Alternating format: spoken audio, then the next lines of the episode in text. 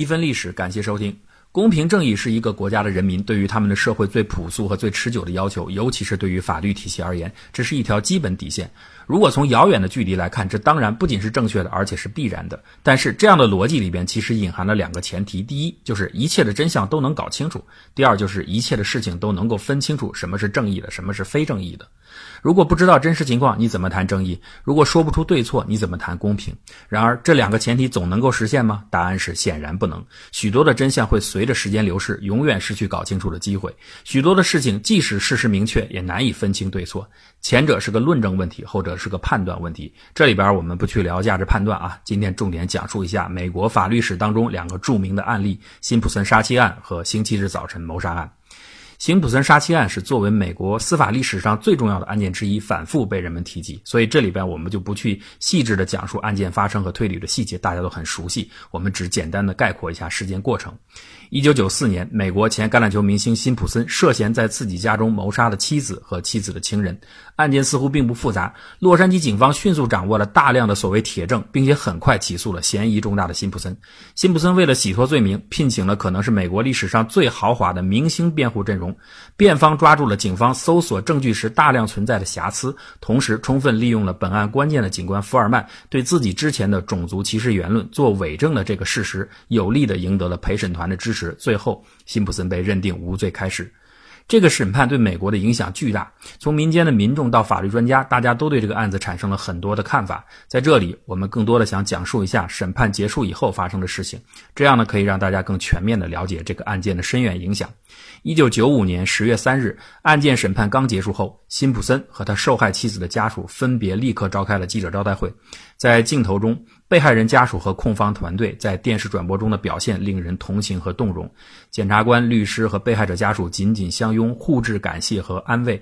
为了捍卫心目中的正义，检方团队付出了许多代价，包括他们领队的女检察官克拉克为了本案连续夜以继日的工作，甚至失去了自己作为母亲对孩子的监护权。尽管在这场法律战役中，他们最后失利了，但是每个人都能感觉到他们在最后时刻是紧密团结在一起的，分担失望和痛苦。反观这个时候取得胜利的辩方律师们，丝毫不见一点高兴的样子，甚至还显得表情凝重。如果不是旁边的新闻介绍，我们都不知道这个官司到底谁胜谁负。这里边一个很大的因素就是辩方团队自己有意见分裂。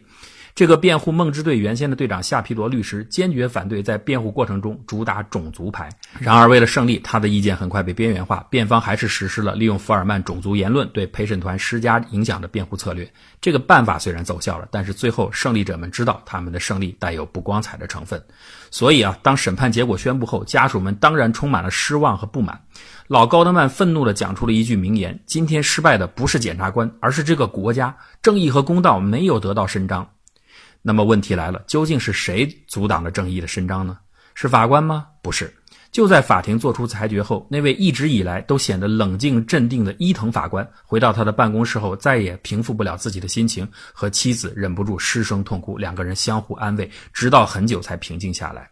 那么是陪审团吗？也不是。尽管有九名黑人、两名白人和一名拉丁裔组成的陪审团，一度被媒体质疑为可能是黑人比例过高，倾向于黑人球星辛普森。但是熟悉案件的人都知道，辛普森是一个完全瞧不起黑人的人。别看他本身是黑人，他不仅在成名后混迹在白人社交圈，连娶老婆都是找的金发美女，而抛弃了黑人前妻，这让他在黑人世界当中名声大跌。况且陪审团采用的是一票否决制，如果不是全体认为辛普森无罪，那么这个判。决是无法做出的，看来阻挡正义的那只能是辩方团队了。事情的进展也确实是这样啊。审判后，大量的质疑就转向辛普森的辩护律师们，说他们就是依靠种族牌影响了陪审团做出公正的判决。然而，就像我们刚才分析陪审团因素时讲过的一样，陪审团制度决定了，如果仅仅依靠种族同情心是不可能得到全体一致的投票结果的，因为里边也有白人嘛。我们只能客观的说，虽然作为一种不太光彩的辩护策略，它是合理的。而且或许有助于无罪判决的结果出现，但它绝对不是决定性原因。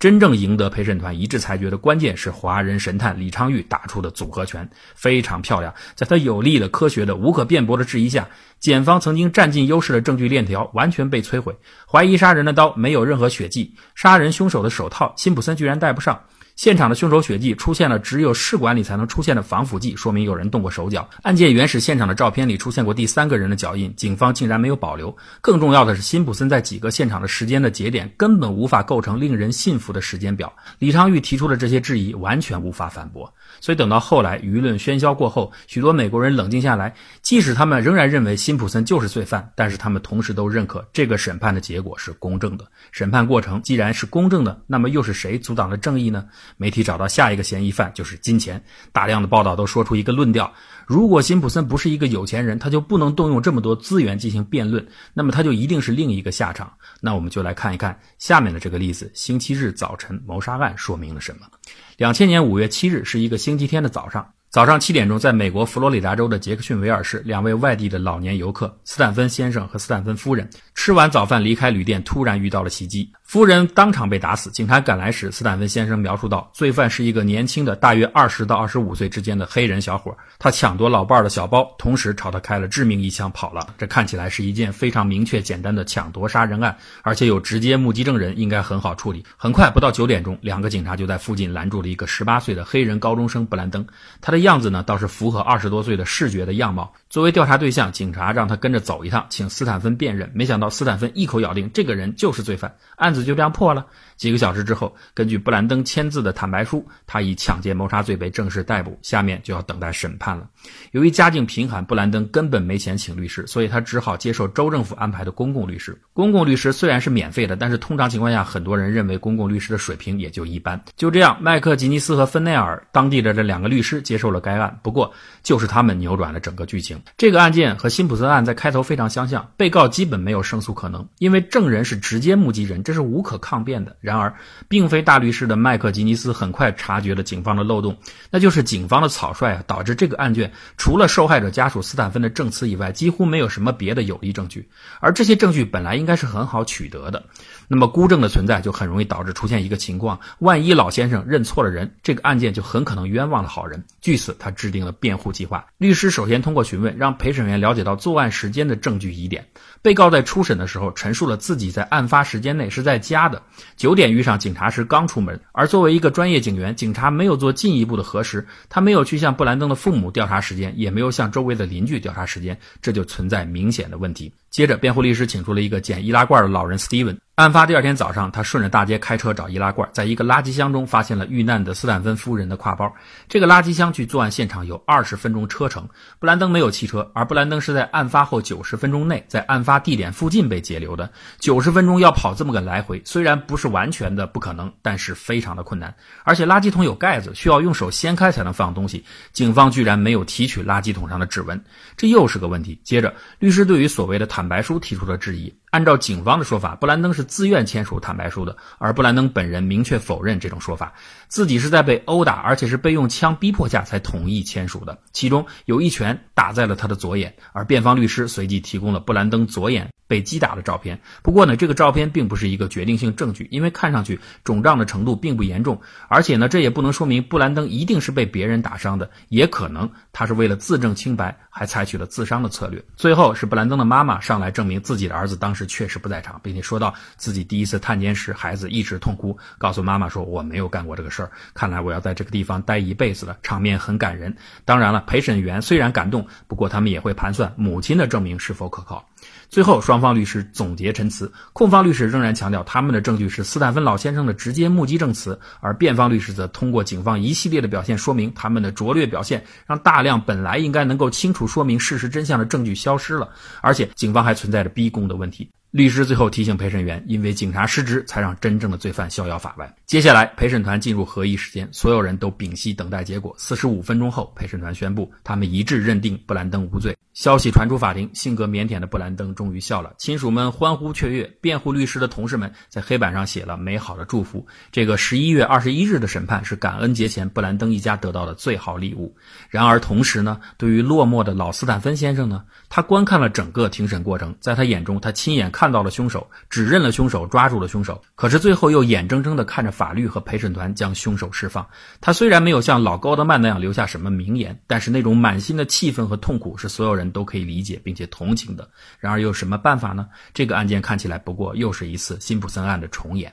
然而，值得敬佩的人出现了，他就是本案的辩护律师麦克吉尼斯。他让这件事情有了和辛普森案不一样的结局。在法庭陈词时，他曾经说过：“现在仍然有一个携带武器的罪犯，二十岁到二十五岁之间，他逍遥法外，而且可能随时伤害更多的人。他的原因就是寻找罪犯的工作，现在应该做的时候没有人做。庭审胜利后，他去做了。他没有获胜时的喜形于色，而是记住了自己说出的话。经过几个月的没有任何报酬的调查，他终于找到了一名黑人少年，透露自己是凶手，也是一名高中生。最后，这名被告被起诉判刑。”受害者的正义终于得到了伸张，而审理此案的检察官居然在最后又特别的向布兰登做出了歉意，这在美国历史上也是非常少见的。在这个案件中，我们可以知道，老斯坦芬之前并非有意陷害布兰登，他也许只是由于受到惊吓或者错误的记忆认错了人，而保护布兰登免受这种虽然无语但确实是实实在在的冤屈的正义制度，难道不正是那个在辛普森案中，在老高德曼口中的失败的、令正义无法伸张的制度吗？在布兰登案中，这个黑人青年可不像辛普森一样富有，可见上面说的金钱因素，他不是阻挡正义的元凶。两个案件讲完了，每个人呢可能有各自各样的解读，比如从司法成本、程序正义、合理怀疑等等角度来说。其实，在我看来，稍微带点残酷的说，本质上正义有时候注定是无法伸张的。某种程度上，就如同地震、海啸一样，有些东西伤害了我们，但是我们无法躲避和追索。物理世界的规定决定了一切痕迹和信息终将消失，这样的生命周期又决定了逆向还原的困难性和随机性，而困难性和资源的有限性矛盾又决定了我们对正义的覆盖率。恐怕达不到百分之百，这是客观规律，不是道德缺失。我们固然应该努力提高正义的覆盖率，但我们首先应该做到的是，不让寻求正义的那个急切的心制造新的不正义。简单的来说，如果你想让正义战胜邪恶，先让你的理智战胜你的正义感。最后呢，再给大家说个好消息：美国调查频道播出的纪录片通过缜密的调查指出，五十岁的连环杀手罗杰斯极有可能就是辛普森案的真正凶手。谁说法律失败了？检察官、法官和辩方律师都很棒，他们只是为了真正的正义，让大家多做一点等待。而辛普森案中法官的眼泪和布兰登案中检察官最后的道歉，都让我们相信他们一定能做到。